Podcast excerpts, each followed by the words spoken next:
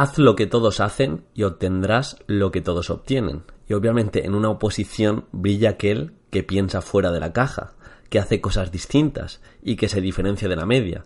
¿Cómo te diferencias de la media? Teniendo un buen día, cuando te preparas o te presentas a la oposición, el día de la oposición, el día del tema, el día del supuesto práctico, teniendo un buen día, no.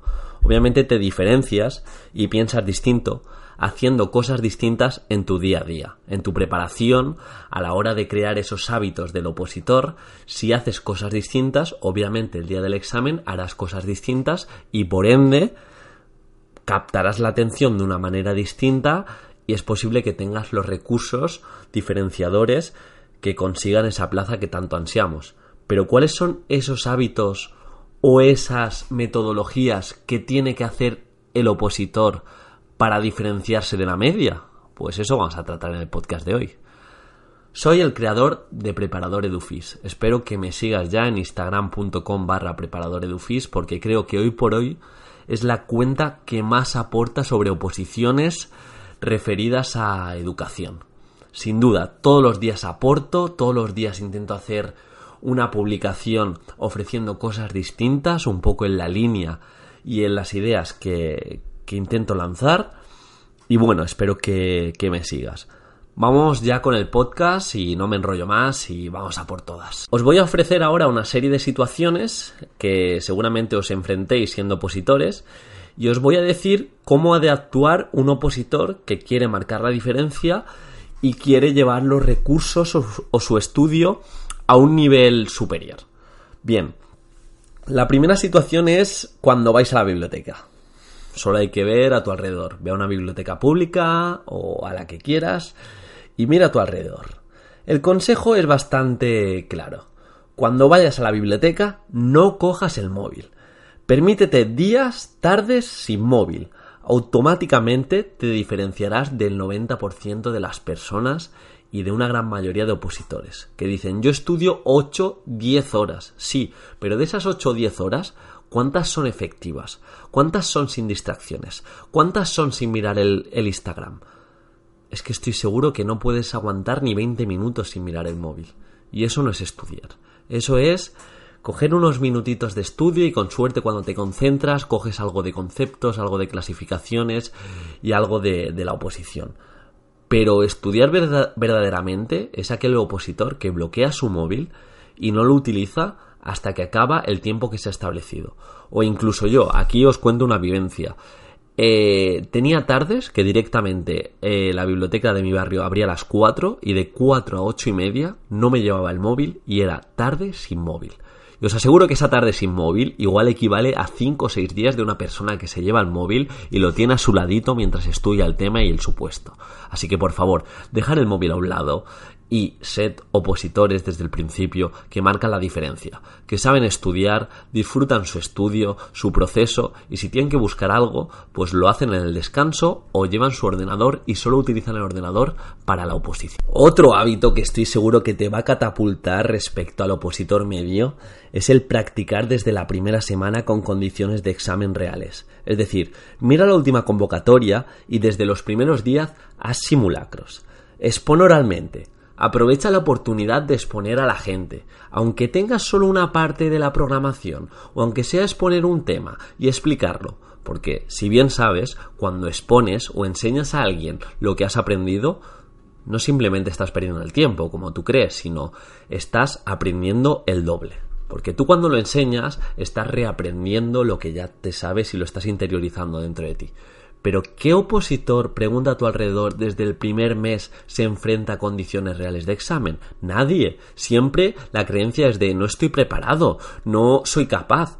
Eres más capaz de, de lo que te crees. Si imagínate que te diesen un millón de euros y dentro de un mes tuvieras la oposición, ¿no lo darías todo y ensayarías, estudiarías a muerte? Luego no se sabe lo que pasaría, pero darías el triple, el cuádruple. Y en este punto, eh, te puedes preguntar si realmente estás dando todo para, para conseguir tu sueño. Aquí podemos utilizar el bienquerismo y decir, no, poquito a poco, estudia lo que puedas, que tampoco pasa nada, pero ¿estás dando el máximo? Por favor, replantéatelo y practica desde la primera semana. ¿No te sabes bien el tema? pon lo que puedas, haz exámenes de la primera parte del tema. Eh, ¿No te sabes lo que es un supuesto práctico? ¿No me sé las partes?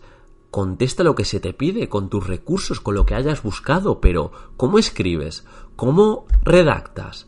Todo eso se puede entrenar desde el minuto uno. El tercer consejo es bastante directo, es que te formes y estés en continua innovación permanente. Es decir, todos los cursos que salgan, todas las formaciones que salgan respecto a tu especialidad, yo las haría, porque te van a dar otro tipo de, perspectiva y te van a tener o mantener actualizado.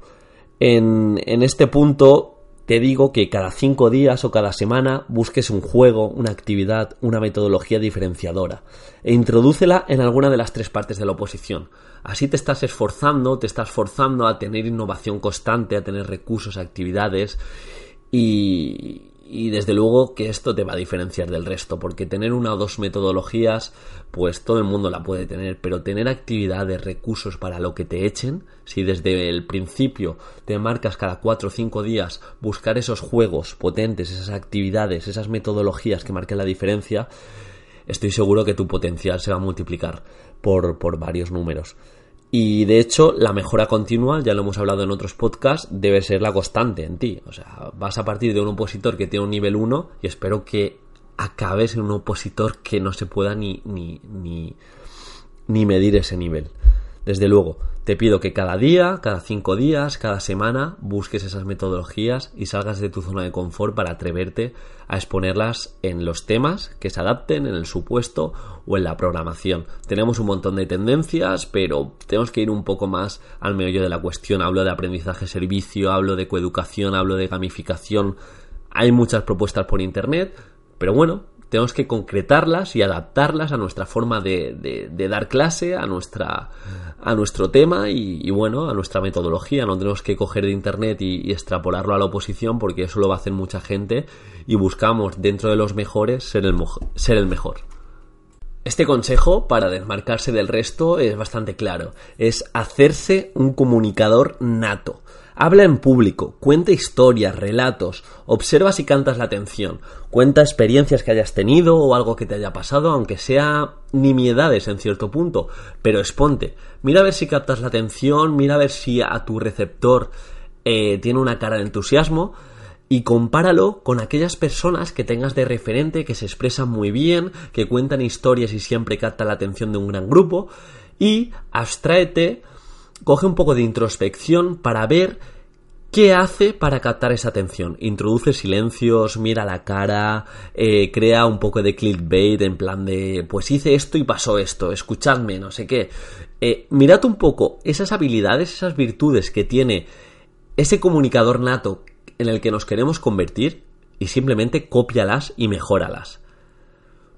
Tú fíjate cómo cuenta la historia, cómo crea expectación, cómo logra que todos los receptores estén pendientes de él e intenta replicarlo. Si tienes la suerte de que ya eres un, comunicador nato, pues trabaja la fluidez, trabaja la forma de, vender mejor el producto, pero sobre todo desde el minuto uno, y esto también te va a transferir, pues si quieres buscar pareja o si quieres mejorar tus relaciones sociales y, tus habilidades, eh, exponte a comunicar. No seas esa persona receptiva, pasiva, que solo le entran inputs.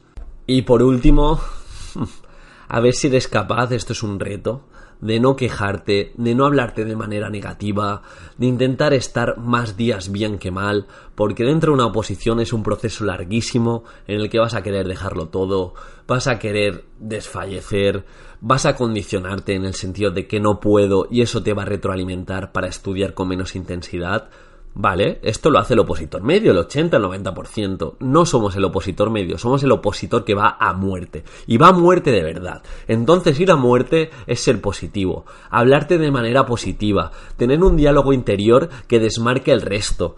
Eh, no, me toca estudiar, tengo que estudiar. No, hoy voy a disfrutar mejorando mi tema. Voy a buscar el mejor juego para captar la atención, las mejores técnicas de oratoria. Voy a vender mi producto como nadie lo vende. Voy a hablarme bien, soy el mejor opositor que puede haber, lo que pasa es que me falta entrenamiento, me falta creérmelo. ¿Qué diferencia hay, por ejemplo, entre una persona que acaba de aprobar una oposición y una persona que es preparadora, es preparador de oposiciones? no hay ninguna diferencia, esto no está arreglado, es una persona que se lo cree y confía en él mismo e intenta mejorar sobre él, pero tú tienes que tener en cuenta que tienes que confiar en ti mismo, te tienes que hablar bien y saber que vas a ser esa persona que quieres llegar a ser, ser, hacer y tener. O sea, si primero te crees el mejor opositor del mundo y te hablas de esa manera, vas a llegar a ser el mejor opositor del mundo. Y por tanto, vas a ser profesor, vas a ser maestro, pero para ello háblate bien, háblate de manera positiva y dale una patada a esa negatividad, a esas quejas, a esa en contra del sistema. Eso está muy bien, todos nos quejamos, pero por favor, desmárcate, perdona, y, y ofrece algo distinto al mundo. Ofrece alegría por estudiar. La oposición no es una tortura. Ya hice un post sobre ello. La oposición es una oportunidad para mejorar nuestro, nuestro trabajo y para mejorar nuestras oportunidades. O sea, cualquier persona, sea del estatus social que sea, puede opositar y si lo hace realmente bien y con constancia estoy seguro que vais a llegar a vuestro sueño. Así que no la tratéis como si fuera una obligación porque no lo es. Nadie te obliga a opositar. Puedes estar muy bien con el trabajo que tengas o incluso en la privada o donde sea, pero nadie te obliga a opositar ya que estás opositando porque tú quieres, tú quieres mejorarte y tú quieres alcanzar ese sueño, háblate de manera positiva. Y ten muy presente que eres la mejor persona para esa plaza. Solo así, te lo aseguro, solo así lo vas a conseguir. Hay un post que dice que si crees que algo es imposible o poco probable, estás dando el primer paso para que eso realmente se cumpla. Y esto ha sido todo el podcast de hoy. Perdonad si me he venido muy arriba y parezco un opositor o un vendehumos, pero es que estoy tremendamente harto de la gente que se queja, la gente que dice que es lunes. Es que es, hoy es otro lunes en el que todo mi contexto a la hora de trabajar y, y bueno, incluso compañeros y amigos quejándose, ya queda menos para que acabe el lunes, puf, no puedo, y todo esto se extrapola también a la oposición. Cuando yo me preparé de oposiciones era todo malas caras, todo no voy a poder. Creo que no es la, la metodología o más bien la perspectiva a la hora de enfocar una oposición y mucho menos la vida. O sea, como haces cualquier cosa, lo haces todo. Ese podcast lo dice todo. Como haces cualquier cosa, lo haces todo. Si un lunes te quejas y estás al 10%, cuando llega esa fiesta, ese sábado que sí que te apetece salir o lo que sea, tú piensas que vas a dar el 100%, no sabes dar el 100%. Dar el 100% es darle un lunes con lluvia en el que la gente hace 50 pasos. Y tú das 20.000 pasos y encima estudias un tema y presentas un supuesto práctico. Y bueno, era eso. Eh, en esta vida hace falta valientes, hace falta gente que se atreva, hace falta gente que ame vivir, que tenga ganas de proponer cosas distintas, estudiar de manera distinta, disfrutar del proceso y de verdad, esto se acaba aquí, espero que os haya gustado, que me deis feedback, me podéis encontrar en instagram.com barra preparadoredufis, voy a seguir publicando todos los días, voy a intentar ayudar al máximo número de personas, y de verdad, estoy aquí para lo que necesitéis. Un abrazo y espero que os vaya genial.